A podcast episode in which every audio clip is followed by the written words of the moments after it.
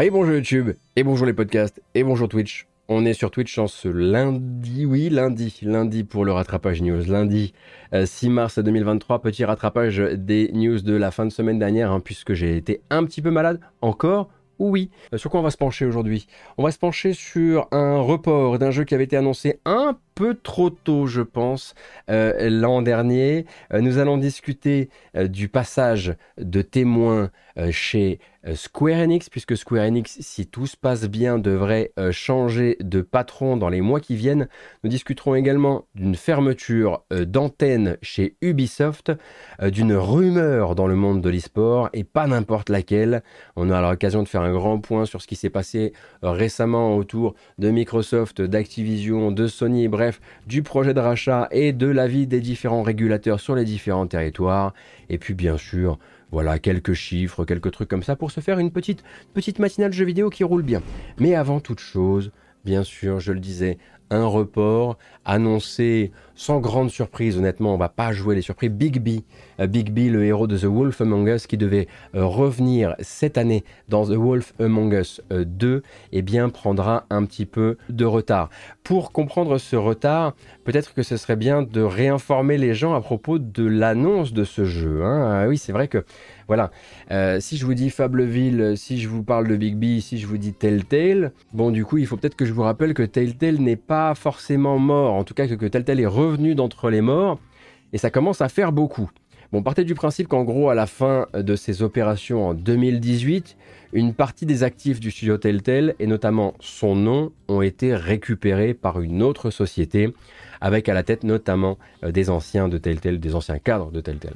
Euh, depuis donc, le studio a annoncé plusieurs projets, notamment une série The Expanse ou The Expanse, je sais jamais comment vous dites, euh, série donc dans l'espace, avec en partenariat cette fois-ci, en partenariat de développement avec les, créateurs du dernier Life is Strange en date, hein, Life is Strange True Colors, donc, donc Deck9.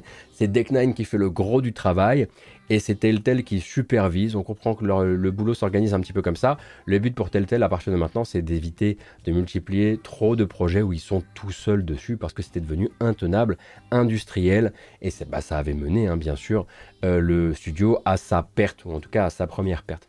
Et ils avaient également annoncé donc, en plus d'un jeu dont on ne connaît pas encore l'identité, un troisième projet, The Wolf Among Us 2. Donc une nouvelle histoire toujours euh, dans les bottes du shérif de Fableville ou Fableville. Euh, a priori pas distribué sous forme épisodique, mais qui reprend à part ça euh, tous les codes de la première saison. Hein, j'ai quelques images qui doivent traîner dans le coin, je crois. Donc ça a été annoncé l'an dernier avec une promesse assez ambitieuse, sortir ça en 2023. On savait, hein, on, comprenait qu'il y avait déjà quelques années de développement dans le dos du, projet. Euh, et ce, malgré le fait qu'on avait voilà, vu hein, que ce, petit euh, teaser de trailer, bon, finalement assez généreux tout de même. Et comme on pouvait s'y attendre, eh bien, The Wolf Among Us 2 va rejoindre la cohorte des premiers reports euh, de l'année. Telltale ne donne pas vraiment d'infos précises à propos donc de la future nouvelle date de sortie, mais prévient que ça ne sortira tout simplement euh, cette année. Donc dans les raisons invoquées par le studio, on retrouve quelques signes assez classiques de l'industrie du jeu vidéo contemporaine.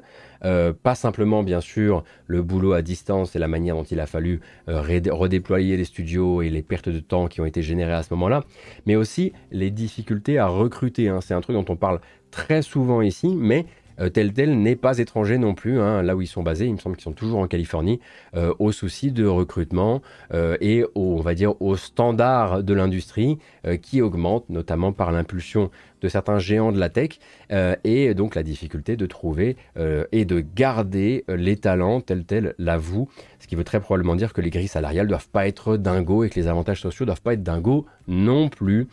Et ils veulent aussi, ils le disent, éviter une approche hyper industriel du développement de jeux vidéo, hein, puisque le crunch était devenu la norme par défaut au sein de Telltale avant sa chute en 2018, et le nouveau Telltale aimerait éviter euh, de développer ses jeux vidéo comme ça et de multiplier trop de projets en même temps qu'il amènerait à tomber dans ce travers-là. C'est un gros travers quand même, hein, c'est presque un euphémisme d'utiliser ce mot-là.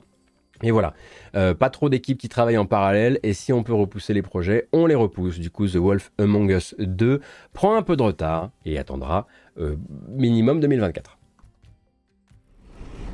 Une autre news un petit peu plus fraîche, celle-ci, hein, puisqu'elle date de cette nuit. Hier, c'était les finales du Dragon Ball Fighters World Tour et Bandai Namco en a profité pour glisser quelques annonces entre les parties, euh, les parties tournois. Donc, les fans euh, de Dragon Ball Fighters euh, ont par exemple appris que la bêta du nouveau code réseau par Rollback Netcode, hein, du coup, aurait lieu au printemps de cette année et que le jeu allait bénéficier aussi d'un nouveau patch d'équilibrage qui, pour l'équipe, doit sortir impérativement avant l'Evo 2023, qui, si je ne m'abuse, doit, doit, sortir, doit avoir lieu pardon, en août. Donc, ça, c'était pour voilà, Bandai Namco qui n'oublie pas de réinsuffler un peu de vie chez, chez les fans de Dragon Ball Fighters. Comme le disait Von, ça fait un an que le rollback attend. C'est quelque part bien de savoir que vous allez pouvoir essayer la, bêta bientôt. Sans ce patch-là, ça aurait été un petit peu plus compliqué de faire revenir les gens, sauf que là, en modifiant un petit peu l'équilibrage, la méta, etc., euh, euh, c'est intéressant forcément pour les gens qui se disaient, mais qu'est-ce qui me donnerait une bonne occasion de retourner jouer euh, à Fighters? Plus surprenant. Cependant, Bandai Namco a décidé d'annoncer le retour d'une autre série mythique, enfin plus mythique en l'occurrence, qui elle était à l'abandon depuis longtemps, Dragon Ball Z Budokai Tenkaichi, et oui, revient, reviendra pour un quatrième épisode à une date non annoncée, pas plus que ses plateformes de sortie d'ailleurs, hein, pour l'instant on ne sait, on ne connaît même pas euh, son titre officiel. Alors, si on met de côté le spin-off PSP qui date de 2010, si je dis pas de bêtises, la série n'avait pas revu la lumière du jour depuis 2007, époque PS2, oui, passation du pouvoir Chirac-Sarkozy. Bref, c'était il y a 15 ans. Et il y a donc une bonne annonce.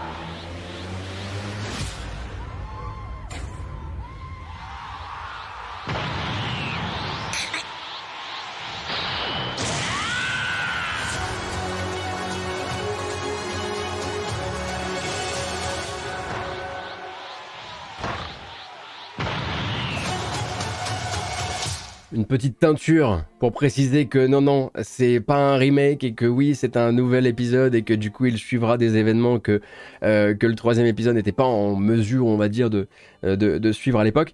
Et donc, euh, voilà, la question maintenant, enfin, il y a plusieurs effectivement questions autour du jeu. Alors, les Tenkaichi, les Budokai Tenkaichi, pour les gens qui ne connaîtraient pas, c'est des jeux qui n'ont pas toujours eu des succès critiques incroyables. C'est-à-dire que, voilà, c'est pas des métacritiques de fou, etc. Si on veut faire confiance à la métacritique, bien sûr, mais c'est des jeux qui sont sont devenus cultes à une époque euh, particulière, certes auprès euh, du, euh, du public PS2, mais aussi auprès du public Wii. Hein, c'est très probablement le jeu le plus dosé sur Wii de beaucoup de gens.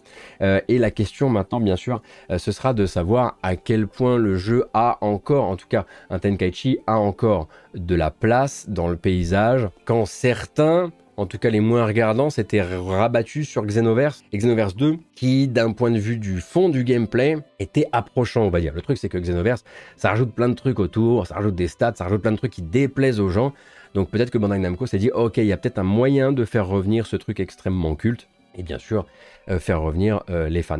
Donc c'est assez particulier, bien sûr, quand vous avez un Fighters euh, qui est quand même qui accuse les années maintenant, euh, que vous essayez de faire revenir par l'arrivée d'un rollback un peu euh, tardif et puis par un patch de euh, par un patch d'équilibrage, de venir annoncer en fait un autre jeu DBZ, ça n'exclut absolument pas la possibilité qu'un Fighters 2 existe. Hein. Attention, hein, c'est pas là en remplacement.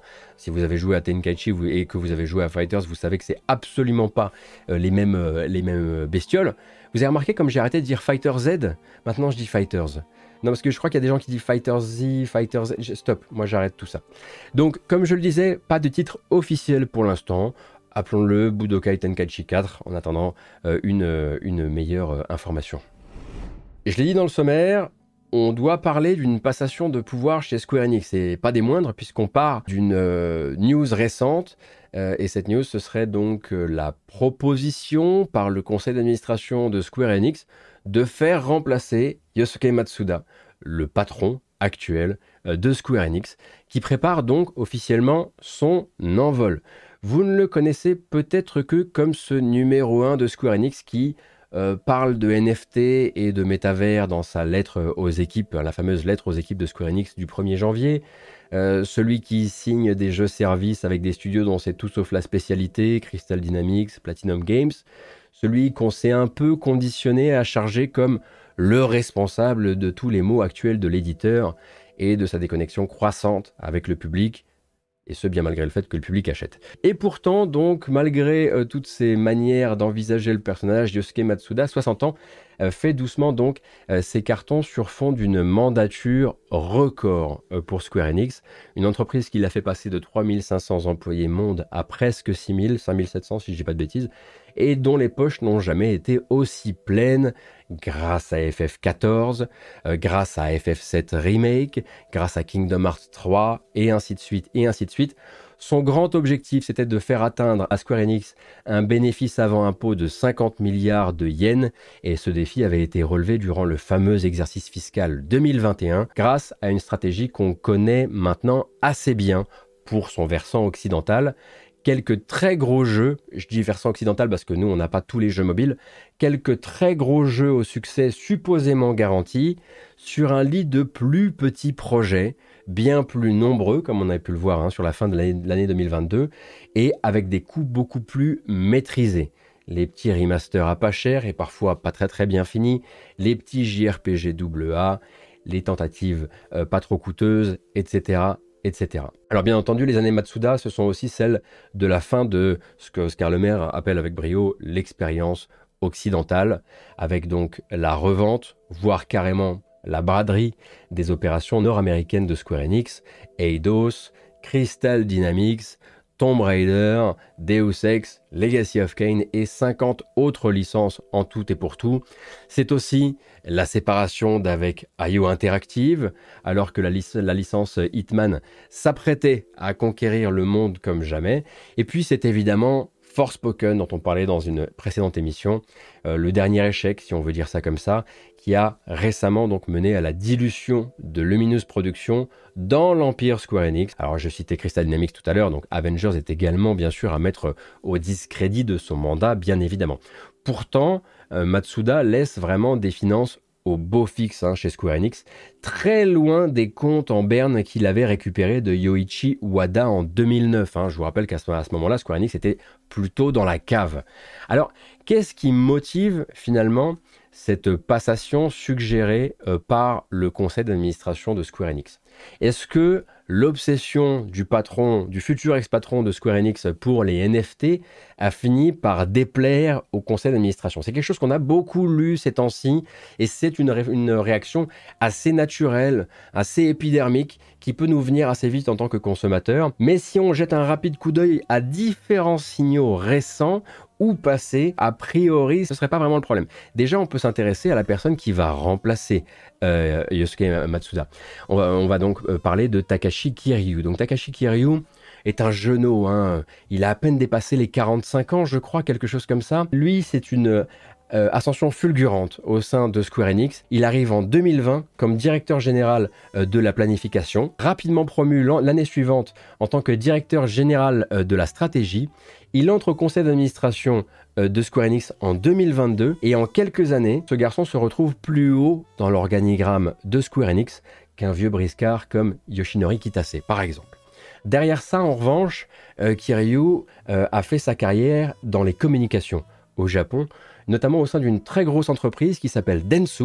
Et ces jours-ci, bah, Densu, c'est une entreprise qui est extrêmement intéressée par la blockchain, par le métavers, par le Web 3.0.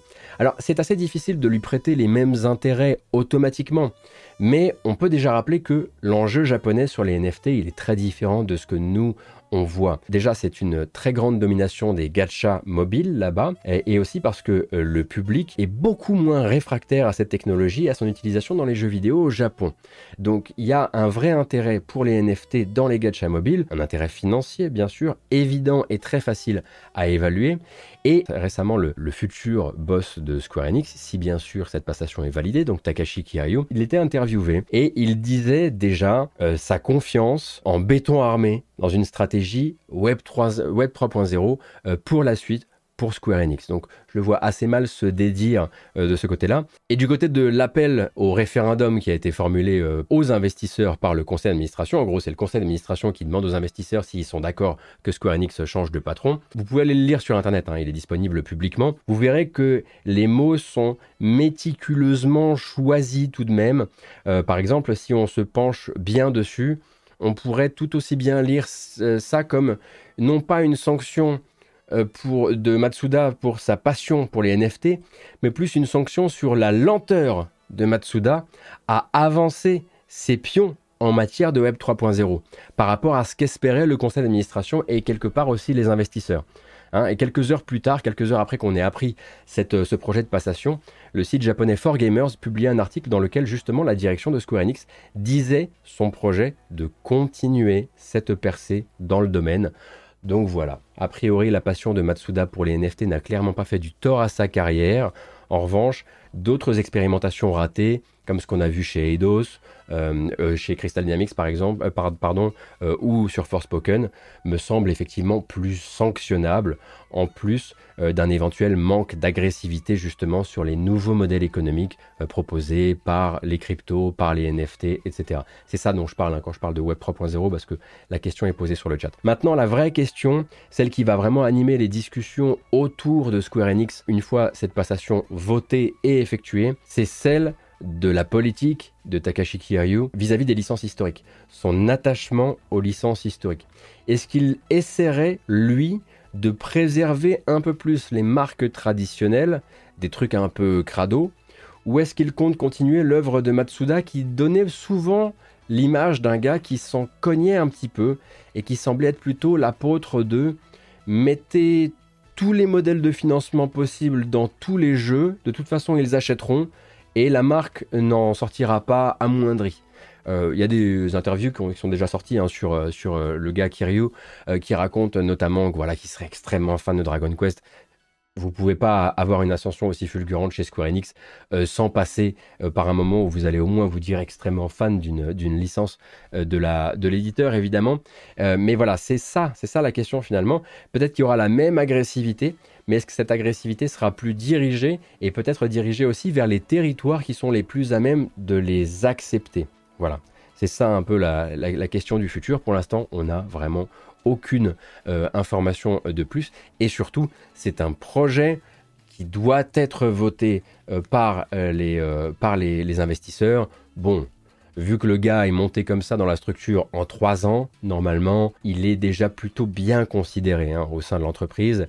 Et on voit assez difficilement euh, comment les investisseurs pourraient ne pas être emballés par euh, ce 109 aux commandes de Square Enix. Et c'est vrai que si on va par là, euh, comme le rappelle le chat, il y a les plantages que nous, on a l'habitude de voir, bah, les plantages occidentaux, mais il y a aussi et vous l'avez forcément vu venir euh, ces derniers mois, ces dernières semaines, un nombre incalculable de fermetures de projets. Nous, on a vu vraiment que les parties émergées de l'iceberg, hein, euh, l'annonce de l'arrêt des frais euh, sur euh, Avengers, euh, l'annonce de l'arrêt des frais qui a eu lieu là dans une espèce de silence de mort. Hein. Je ne sais pas si vous avez vu, mais Babylon's Fall a arrêté. donc c'était prévu, on, avait la date, mais on avait complètement oublié que Babylon's Fall allait s'arrêter et on a juste vu sortir un petit patch note sur Steam dont la seule et unique, le seul et unique item de liste c'est fin du service. C'est absolument dramatique. Mais il y a aussi les, tous les projets free-to-play slash service slash mobile qui n'ont pas marché au Japon, qui n'ont marché que quelques mois, alors que clairement le conseil d'administration et les investisseurs de Square Enix attendent énormément d'une stratégie mobile qui soit florissante au Japon. Je parlais tout à l'heure de rumeurs, la rumeur du monde de l'e-sport.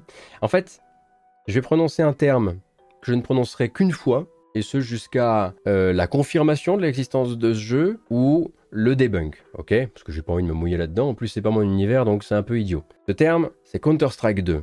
En fait, il aura fallu un article pour tout changer et pour mettre la communauté Counter-Strike en émoi réel cette fois-ci. Enfin, moins un article qu'une newsletter en fait. Hein. c'est une newsletter qui est signée Richard Lewis, euh, qui est un journaliste euh, e-sport euh, gallois, donc qui, dont la très grande proximité avec la scène CS:GO lui confère une aura d'autorité et de sérieux, on va dire. Petite parenthèse, si vous demandez pourquoi Richard Lewis opère depuis une newsletter payante au lieu d'une publication classique, moi, je connaissais pas du tout le garçon, du coup, j'ai essayé de me renseigner un petit peu. La section controverse de son Wikipédia pourra peut-être vous mettre un peu sur la voie, mais honnêtement, j'ai pas le temps de faire le grand tour et c'est pas le sujet. Hein, voilà. Euh, mais voilà, il travaille de son côté, il fait son machin, il a sa propre communauté, tout ça, tout ça. Après, en fait, des années de rumeurs, de leaks partiels, de data mining censé promettre l'arrivée d'un Counter-Strike 2 un de ces jours, euh, avec parfois des data mining aux résultats extrêmement orientés. Après toutes ces années de rumeurs infondées, on a un Richard Lewis qui a décidé de venir corroborer le dernier euh, faisceau de rumeurs euh, qui date d'il y a quelques semaines, quelques jours, je dirais plutôt. Valve euh, travaillerait non seulement sur un successeur à CSGO, mais ce successeur serait en passe de proposer une bêta surprise accessible au public, une bêta qui pourrait avoir lieu autour d'avril-mai. Donc les plus proches du milieu en fait seraient au courant pour la bonne et simple raison que Valve, selon les informations du journaliste, aurait invité une équipe de CSGO, une équipe pro de CSGO dans ses locaux pour essayer le jeu, aider à équilibrer le jeu.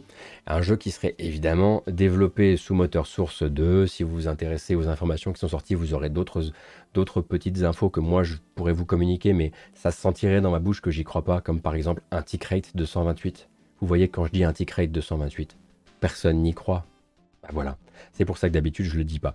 Donc, si on met Half-Life Alix de côté, euh, parce que, bon, ben, jeu VR, donc jeu de niche, alors, jeu, grand jeu de niche, hein, euh, jeu prestige de niche, mais quand même, ce serait en fait la sortie euh, à plus haut potentiel pour Valve depuis Dota 2 en 2013 et CSGO justement en 2012.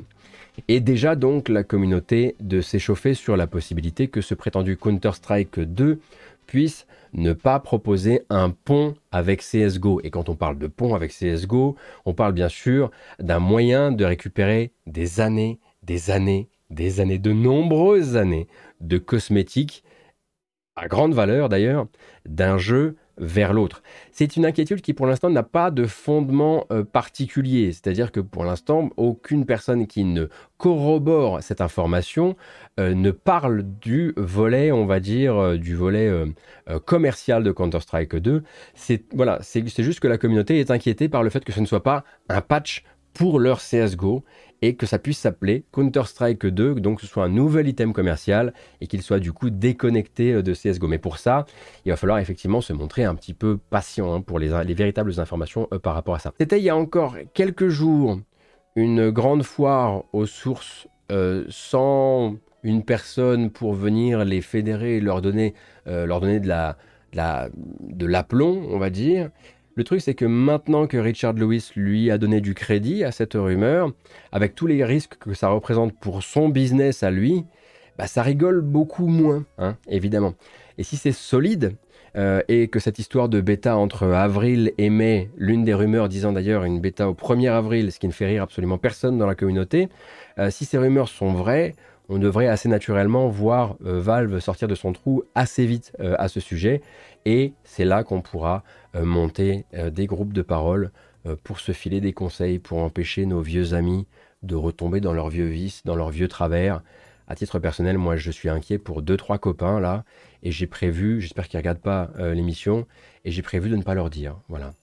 Parce qu'ils sont rangés, ils ont revendu leur PC, ils ont revendu leur console, ils ont des familles. voilà. Sauver, un, sauver une famille, ne transmettez pas cette information autour de vous. Donc j'en parlais dans le sommaire et on a fait oublier de la faire cette news. Elle a été réinsérée dans le montage, je préfère être honnête avec vous. Euh, si vous suivez euh, l'actualité de l'industrie assidûment, vous savez qu'Ubisoft a déclaré en 2023 un grand plan de réduction des coûts dont le but est d'économiser 200 millions d'euros sur les mois qui viennent. On a beaucoup parlé de ça ici, du gel des embauches, du non-remplacement euh, des parties, euh, des, départs pardon, euh, dans beaucoup de studios, pas forcément tous, mais quand même, des re-répartitions mécaniques hein, de la charge de travail et du fait que Ubisoft, derrière tous les soucis qu'on lui connaît aujourd'hui, et on a parlé encore récemment de tout ce qui se passait autour de Beyond Good and Evil 2, eh bien Ubisoft historiquement est plutôt connu connu comme étant une entreprise qui ne ferme pas d'antenne. Chez Ubisoft, historiquement, on assume qu'on a pris une masse folle en 15 ans. On ne fait pas de licenciement massif, on est plutôt là pour trouver du boulot, donner des projets à travailler aux gens qui n'en ont plus parce que annulation, parce que fin de truc, etc. Bref, vous connaissez ce tableau-là. Mais du coup, quand Yves Guillemot annonce vouloir économiser 200 millions et qu'il parle de cette fameuse attrition naturelle des équipes, découragement naturel des équipes, en tout cas que les partants en profitent pour partir, enfin les potentiels partants en profitent pour partir, on est en droit de se demander combien de temps avant que euh, le plan social déguisé ne perde un bout de son déguisement. Hein. Alors c'est justement pour ça qu'une info récemment fuitée a capté mon attention. On ne parle pas de studio de développement pour le moment, mais Ubisoft fermerait ses bureaux au Benelux. Et je dis fermerait parce que à la base, c'était une rumeur, mais que le journaliste Andy Brown de chez NME a posé la question à Ubisoft qui n'a pas démenti et a plutôt parlé d'une restructuration de ses antennes business en Europe. Antenne business, antenne de développement, pas la même chose, notez bien. Euh, en tout cas, la réponse d'Ubisoft laisse imaginer que d'autres bureaux du genre pourraient être touchés euh, dans les mois qui viennent, comme celui du Benelux. Euh, la fuite de base faisait état d'une fermeture de ce bureau-là, annoncée par un email interne, email dont je vais vous citer un passage pour que vous voyez un petit peu le mood général de cette histoire. Je cite. Comme nous le savons tous, le marché du jeu vidéo évolue constamment et nous devons continuer à nous adapter. Ubisoft fait face à plusieurs défis dus à des facteurs externes, comme la baisse des volumes de vente en physique au profit du dématérialisé, la centralisation des communications marketing, la raréfaction des salons de jeux vidéo en présence et les tendances qui vont aux jeux free-to-play, aux jeux mobiles et aux contenus saisonniers. Bon, déjà, la phrase qui te met dans une ambiance, voilà, déjà dans une optique assez particulière. comprends qu'on va te parler de réflexion, n'est-ce pas? Et c'est finalement donc pour s'adapter à ces changements euh, que Ubisoft Benelux fermera le 1er avril, a priori, avec départ des employés. On ne replace pas les employés dans le groupe, on en profite pour faire des économies. Donc départ des employés, ce qui veut très probablement dire licenciement, et externalisation euh, de la distribution physique au Benelux auprès d'un partenaire qu'Ubisoft euh, n'a pas encore euh, tenu à, communiquer, mais sur lequel il communiquera bientôt. Donc ça commence. Pas forcément du côté des équipes de dev, mais ça commence.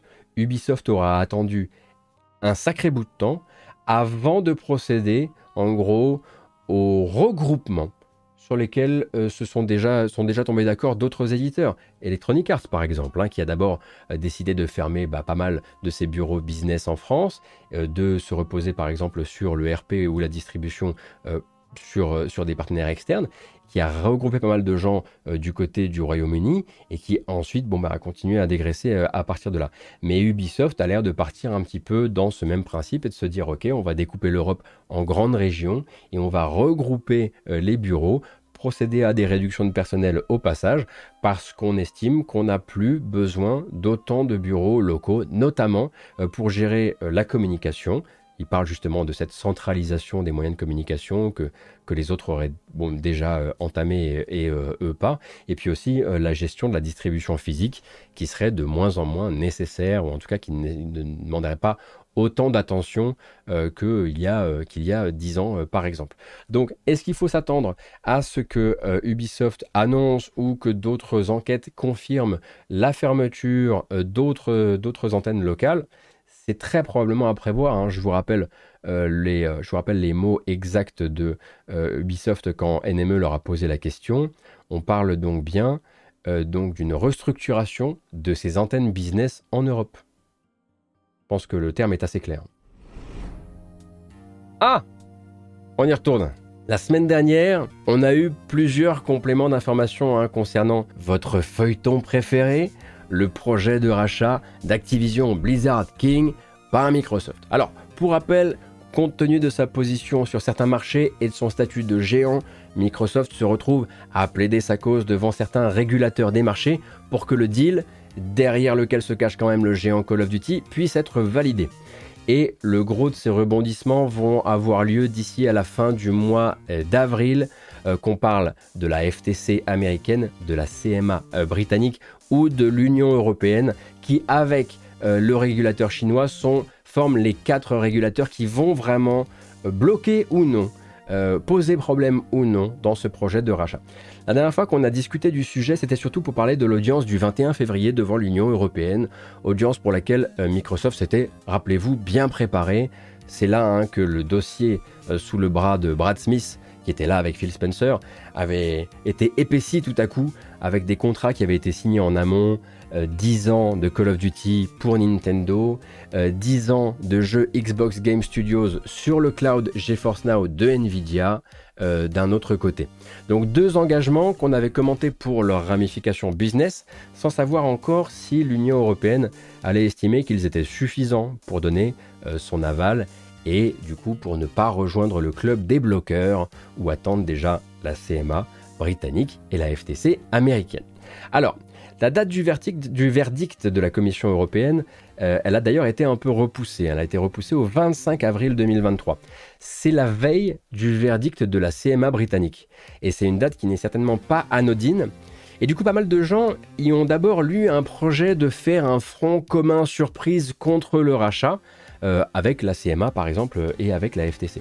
Mais on pourrait aussi le voir d'un tout autre angle et se dire que l'Union européenne elle veut juste rendre ses conclusions le plus tard possible, de manière à ne pas éclabousser les inquiétudes des autres avec leur avis favorable. En gros, une position de team player honnête, en mode nous on est d'accord, mais si vous vous avez euh, des problèmes avec ça, on veut pas que notre aval soit utilisé contre vous euh, dans les temps à venir, dans les audiences qui arriveront euh, dans les, semaines à venir.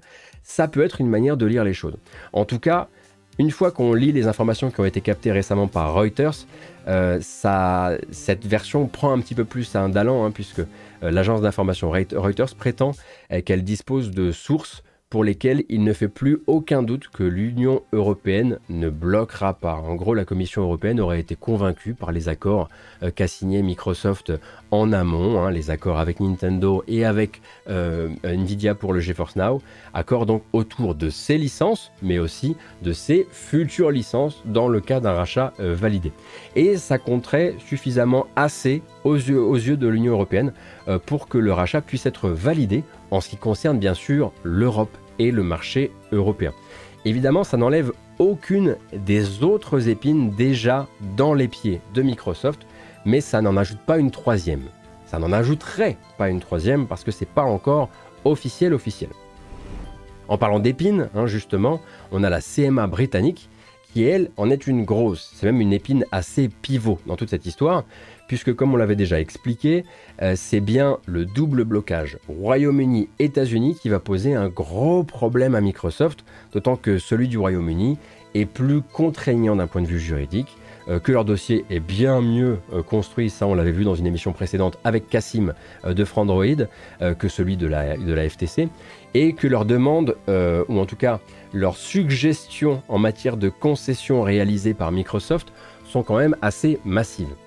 Pour rappel, euh, la CMA britannique, elle encourageait Microsoft à innover en proposant leurs propres idées de compromis qui permettraient de garantir le choix maximum pour les consommateurs.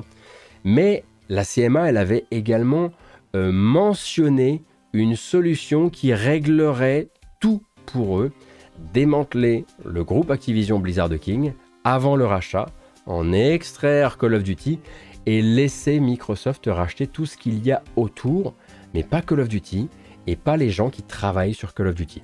Évidemment, c'est une solution qui n'intéresse pas du tout Microsoft. Microsoft qui ne rêve que d'une chose, avoir l'une des trois plus grosses licences du monde du jeu vidéo dans son Game Pass et pouvoir forger le futur commercial de la licence autour. Un futur qui commencera bien sûr par laisser Call of Duty sur les autres plateformes, mais pour combien de temps? Ça, on n'a pas vraiment de garantie. A priori, il serait prêt à le laisser 10 ans, mais 10 ans, c'est à la fois beaucoup et c'est à la fois très peu. Donc depuis ce fameux préavis de blocage de la CMA, Microsoft est invité à réfléchir à d'autres idées de concession, parce qu'évidemment, la CMA, elle n'est pas bête. Elle sait très bien que jamais Microsoft n'acceptera de se séparer de Call of Duty dans ce rachat. Donc, on doit réfléchir à d'autres concessions. On doit venir les présenter devant la CMA dans des réunions qui sont dédiées et qui se font en amont euh, du verdict. Et selon Bloomberg, qui a eu quelques informations euh, à propos des discussions actuelles entre Microsoft et la CMA, une de ces réunions a récemment eu lieu et toujours bien sûr en compagnie des huiles d'Activision hein, qui sont là. Alors chez Activision, ils ne rêvent que d'une chose, c'est d'être racheté. Hein. Bobby veut aller faire autre chose de sa vie, euh, donc clairement, ils viennent militer pour pouvoir être rachetés. Bien sûr, sont invités là-bas aussi une armée d'avocats. Bref, c'est la routine depuis quelques mois pour tout ce beau monde. Il n'y a plus personne qui ne rentre à la maison. Et donc les sources de Bloomberg disent que cette entrevue qui s'est passée à Londres aurait notamment mené Activision à formuler une nouvelle proposition assez innovante. On n'avait jamais entendu parler jusqu'ici. Un truc euh, assez euh, curieux, vous allez voir. Euh, Microsoft se proposerait de financer sur leur fonds à eux une entreprise tierce dont le rôle serait de surveiller pour le compte du régulateur britannique les faits et gestes de Microsoft dans les années à venir après rachat et de s'assurer que la promesse de maintenir Call of Duty sur console Sony et partout ailleurs est correctement respectée. Derrière cette idée, en fait, on retrouve ce fameux Microsoft dont on a déjà entendu parler, dont on a déjà parlé ici, le Microsoft en version bon élève, qui compte sur son pédigré précédent d'entreprise qui a toujours été proactive sur les demandes des régulateurs et qui attend rarement de se faire remonter les bretelles avant de changer sa manière de faire. Si un régulateur leur dit on est en train d'enquêter sur vous et dans deux mois on vous dira si vous devez changer quelque chose, Microsoft est plutôt du genre à ne pas attendre les deux mois et à changer directement les choses et à le changer sur tous les territoires, comme ça ils sont plus emmerdés. Et en fait, il semble vouloir miser sur le fait que ce qui embêtait la CMA jusqu'ici, ce n'est pas tant l'impossibilité de croire les promesses de Microsoft que les coûts financiers que ça représenterait de surveiller que c'est le fait que ces promesses soient respectées. Alors, il se propose humblement, avec les poches infiniment euh, profondes de Microsoft, de payer une entreprise tierce pour faire ce travail de surveillance qui aurait normalement incombé euh, à la CMA. En fait, on ne peut pas dire qu'il manque d'imagination. Hein. Le but, c'est de dire peut-être que votre problème, c'est pas tant que vous ne nous faites pas confiance, c'est qu'on va vous coûter cher à faire surveiller tout ça. Alors, alors on pourrait trouver une autre manière de faire. Ça me rappelle un petit peu, euh, vous voyez, quand on a eu des affaires de toxicité dans les studios, Activision pour ne citer que, et qu'ils ont dit écoutez, on va payer avec notre argent euh, une commission euh, indépendante qui va venir rendre des, des conclusions sur nous et sur l'état du travail à l'intérieur des studios Activision. Mais rassurez-vous, tout ça c'est indépendant. Les faits qu'on les paye, par exemple, ne changent rien au fait qu'ils sont absolument indépendants. Bien sûr, ça n'empêche pas Microsoft de proposer du contenu exclusif à la Xbox. Ça, The Odious, on en a déjà parlé. Et on se doute bien que l'entreprise tierce qui serait à ce moment-là payée par Microsoft pour surveiller euh, les petites lignes du deal, elle serait tenue de surveiller l'exact état du contrat. Et l'exact état du contrat, on comprend bien que Microsoft ne signera jamais un truc qui l'empêchera de mettre du contenu exclusif Call of Duty euh, sur son Game Pass. Ça, c'est certain. Il faut qu'il y ait un avantage concurrentiel en plus de la le mot est le, mauvais, mais de la disponibilité sans frais supplémentaires une fois qu'on est abonné. Et ça, on se doute bien que Microsoft va jouer euh, sur, voilà, à chaque fois qu'il y a moyen de couper un petit peu sur les coins euh, et de respecter simplement le oui, c'est disponible et on se fait de l'argent avec euh, le public PlayStation sur PS5 à 70 balles, alors que chez nous, c'est dans l'abonnement on se doute qu'à côté de ça, ils vont faire plein de trucs, qu'il va y avoir du contenu, du contenu Call of Duty qui va arriver euh, dans leurs autres jeux, euh, du contenu de leurs autres jeux qui vont arriver dans Call of Duty, avec des avantages pour les abonnés, etc. etc. Euh, cette saga-là, elle va continuer d'avancer. Hein. Activision a également eu l'occasion de discuter solo avec la CMA britannique la semaine dernière. Sony doit être, doit être entendu cette semaine par la CMA comme le farouche opposant qu'il reste hein, à ce rachat. Et bien sûr, ça c'était les infos de Bloomberg, mais on imagine bien que Microsoft a également proposé d'autres idées de son cru. Hein. L'article de Bloomberg ne dit pas voilà la solution de Microsoft, la seule solution de Microsoft pour éviter le démantèlement de l'empire Activision Blizzard King. C'est ça. Ça, c'est la solution que Bloomberg a réussi à capter. Donc, dans les semaines à venir, on risque très probablement de réentendre parler de tout ça et on découvrira jusqu'où s'étend la créativité de Microsoft quand il s'agit de proposer d'autres solutions. On continue Bien sûr qu'on continue. Pendant ce temps-là, aux États-Unis, la FTC, elle croise toujours les doigts hein, pour ne pas se faire lâcher trop facilement par le Royaume-Uni, évidemment. Sans quoi, on sent bien que Microsoft dira Ok, eh ben rendez-vous au procès. Et pourra le faire avec une certaine assurance quand même, hein, limite euh, à porter le truc euh, en appel. Mais les tractations américaines, elles, elles continuent, évidemment. Et Microsoft prépare déjà la défense de son rachat sur ce territoire. On avait notamment parlé d'assignation à comparaître, je ne sais pas si vous vous souvenez, et de comment Microsoft, mis face à la perspective d'un procès, euh, allait demander à l'administration, hein, euh, puisque c'est un tribunal administratif, de bien vouloir lui laisser piocher dans les tiroirs de ses concurrents à la recherche de documents qui permettraient de les remettre à leur place, ses concurrents. Donc Sony, par exemple, hein, euh, avait été dans le collimateur de Microsoft sur ce point et a bien failli devoir produire toutes sortes de documents parfois assez déplacés vis-à-vis du sujet.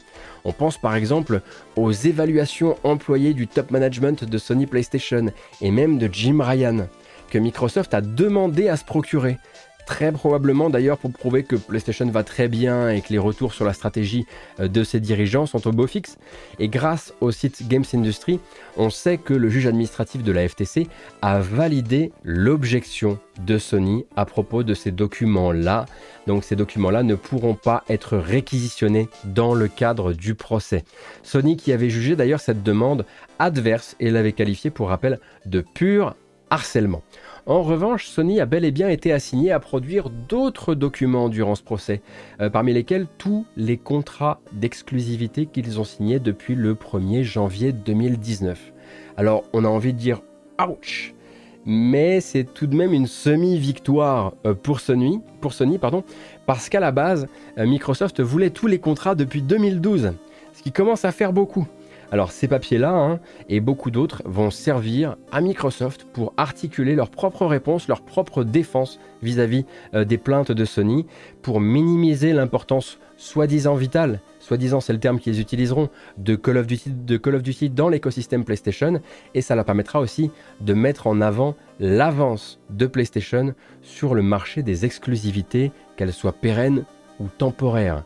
Et là où ça va forcément être un gigantesque cauchemar pour nous autres allergiques à la guerre des consoles, c'est que ces papiers risquent de contenir, ces papiers qui risquent d'être publics pour certains, euh, risquent de contenir les fameux montants que verserait Sony pour s'assurer que tel ou tel jeu reste exclusif à un écosystème d'abonnement pendant telle période, et parfois même après être sorti de l'abonnement.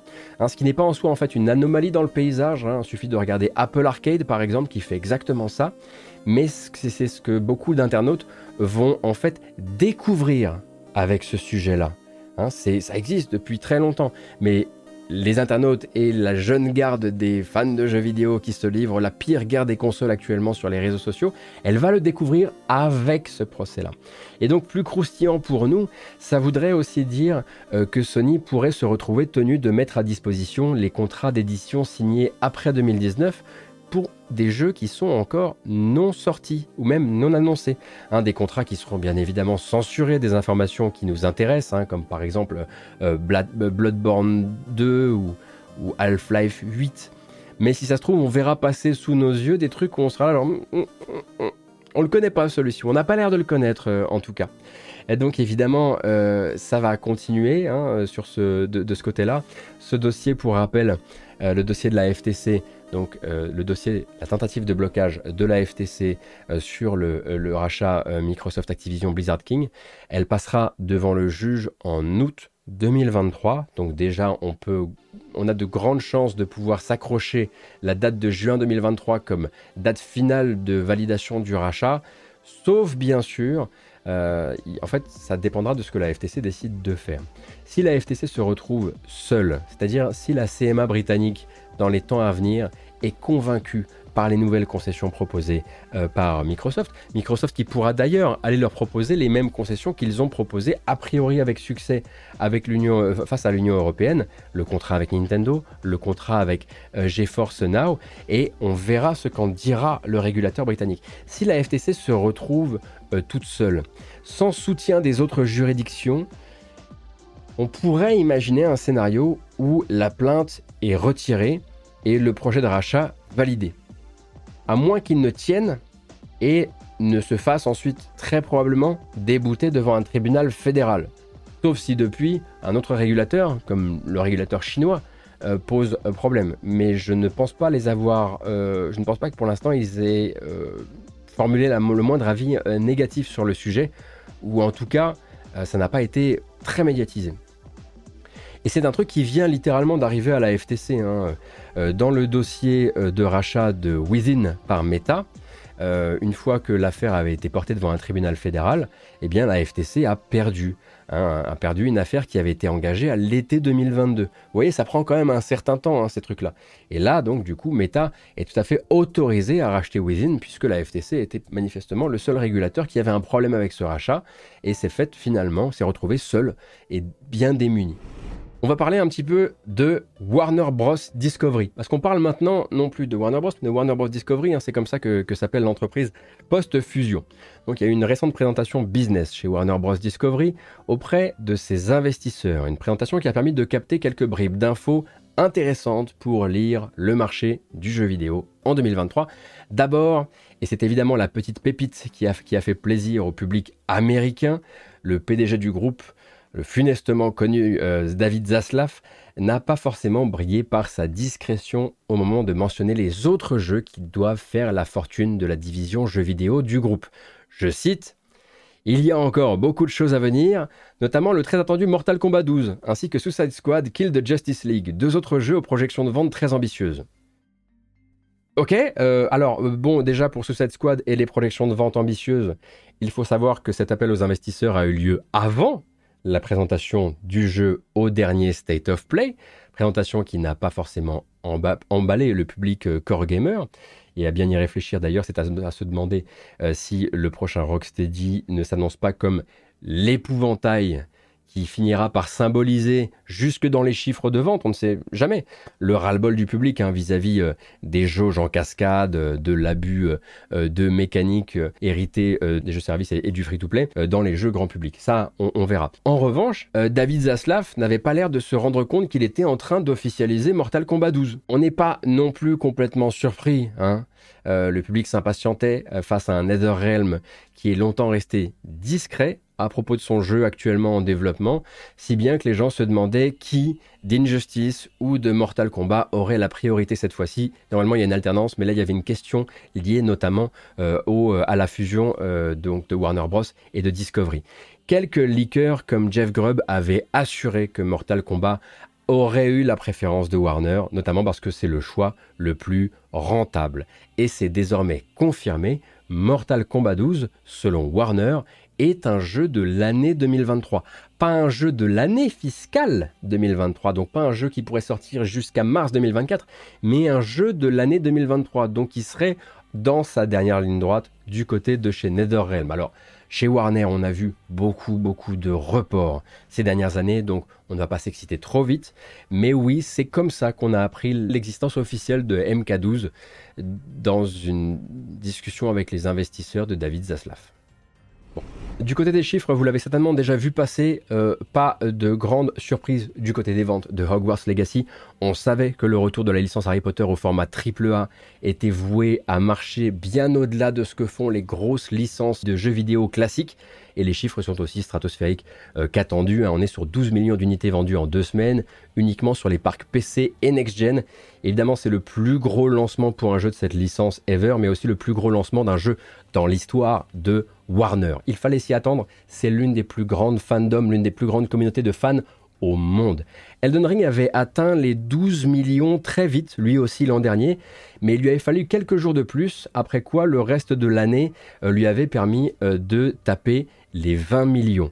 Là, et il était sorti sur toutes les plateformes. Là, avec un Hogwarts qui doit encore arriver sur Switch et sur console de salon all-gen, les 20 millions seront assez logiquement une formalité et c'est Warner évidemment qui se frotte les mains parce que tout autour, les autres chiffres de l'éditeur ne sont pas tip top. La dernière fois qu'il a fait des gros chiffres, c'était au début de l'année dernière et c'était avec euh, Lego Star Wars de Skywalker Saga, qui, qui, oui, pendant un très long moment, était le deuxième jeu, le deuxième plus gros succès de l'année derrière euh, Elden Ring. Une autre performance chiffrée, elle, beaucoup moins attendue, parce que celle de Hogwarts, elle était attendue de ouf, dans la mesure où même le jeu, on ne l'avait pas vu venir, euh, c'est celle du petit mais costaud Hi-Fi Rush, qui a récemment déclaré 2 millions de joueurs officialisés par Tango Gameworks et Bethesda. Alors évidemment, 2 millions de joueurs, ce ne sont pas 2 millions de ventes, et ça c'est une très grande importance dans le cadre d'un jeu sorti en jour 1 dans le Game Pass évidemment. Hein. On aurait également tôt fait de se dire que c'est pas beaucoup à force de parler de titres qui se vendent justement en dizaines de millions. Euh, mais l'air de rien, euh, nouvelle licence, sortie de nulle part sans aucune promotion, avec un accent mis sur le bouche à oreille. L'air de rien, un style aussi bien visuel qu'au niveau du gameplay qui, d'une, tranche avec les attentes des fans du studio de Tango Gameworks et de l'autre reste un jeu de rythme, donc pas tout à fait une grosse machine mass market open world AAA. Dans ces conditions, je trouve la performance de 2 millions de joueurs plutôt encourageante en fait. D'autant qu'avec le prix euh, assez doux du jeu hors Game Pass, il peut très bien euh, vivre euh, sur la durée. Hein. Pour rappel, il est vendu à 30 euros. Et si vous posiez la question de la part des ventes par rapport à celle de jeux via abonnement Game Pass, on se la posait aussi sur le Discord et les chiffres suggérés par euh, les pros du secteur qui se baladent sur le Discord euh, tournent autour des 30%, en faisant un calcul assez grossier. Ce qui donnerait en gros, hors Game Pass, 600 000 ventes depuis euh, le lancement. Évidemment, il peut y avoir des cas particuliers, mais généralement, ce sont ce genre de, c'est ce genre de pourcentage qu'on peut attendre. Alors il y a quelques brèves quand même euh, sur lesquelles j'aimerais revenir. Vous avez eu le rendez-vous euh, de Paradox hein, euh, qui aura lieu normalement ce soir. Oui, ce soir, le Paradox Showcase Announcement où Paradox doit présenter trois nouveaux jeux, dont le nouveau jeu des créateurs de City Skylines. Mais on a un autre rendez-vous cette semaine, c'est Capcom le jeudi 9 mars, jeudi qui arrive donc, à l'heure toujours délicieuse, heure française, merci Capcom, 23h30.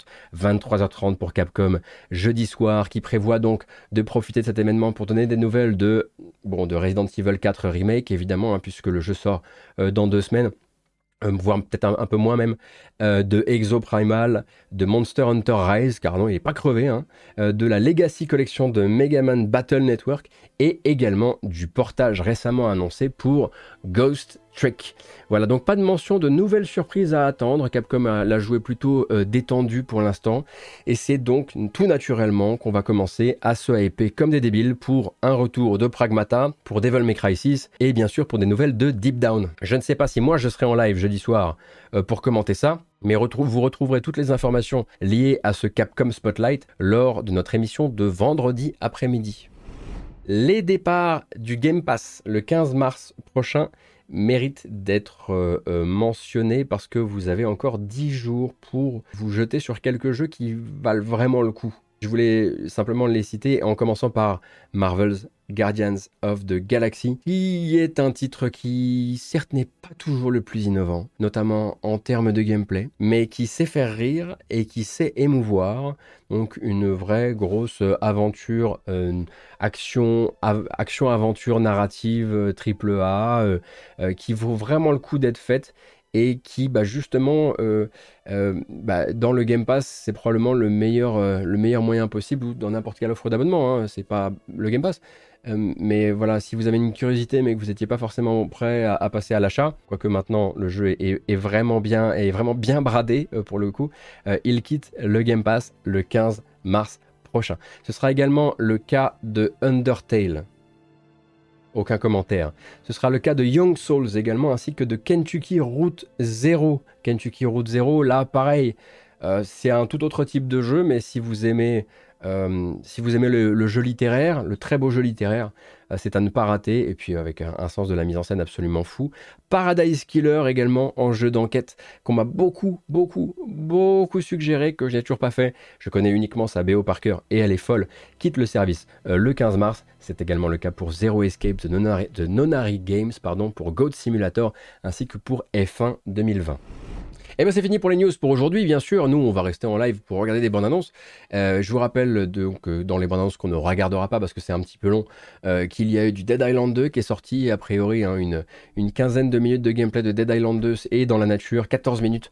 Vous pourrez voilà découvrir un jeu qui est plus un défouloir qu'un jeu de horde de zombies qui font peur, mais ça on pouvait euh, s'y attendre. Sons of the Forest a également sorti 9 minutes de gameplay pour les gens que ça intéresse, donc la suite de The Forest justement. Et donc, moi je vous donne rendez-vous euh, mercredi euh, pour le prochain point news. Mercredi 9h euh, sur Twitch et normalement la sortie de la vidéo mercredi soir si tout se passe bien, jeudi matin dans le pire des cas où on fera eh bien, le point sur l'actualité récente du jeu vidéo et naturellement aussi sur les annonces qui ont été menées par Paradox lors de son Paradox Announcement Showcase. Donc trois jeux minimum, dont le nouveau jeu des créateurs de City Skylines. Donc forcément, moi je suis un peu hypé. on regardera ça dans une prochaine vidéo. Comme je le disais, nous, on reste en ligne, mais on va remercier les gens qui étaient sur YouTube et qui euh, ont suivi cette émission. J'espère que la couverture de l'actu vous a plu. Euh, prenez euh, grand soin de vous. Je vous rappelle que toute mon, activité repose sur une page Utip, utip.io slash gotos, et que c'est la manière la plus pérenne de soutenir mon travail si vous avez envie de soutenir mon travail. Voilà. Rendez-vous dans une prochaine vidéo. Prenez grand soin de vous. Et voilà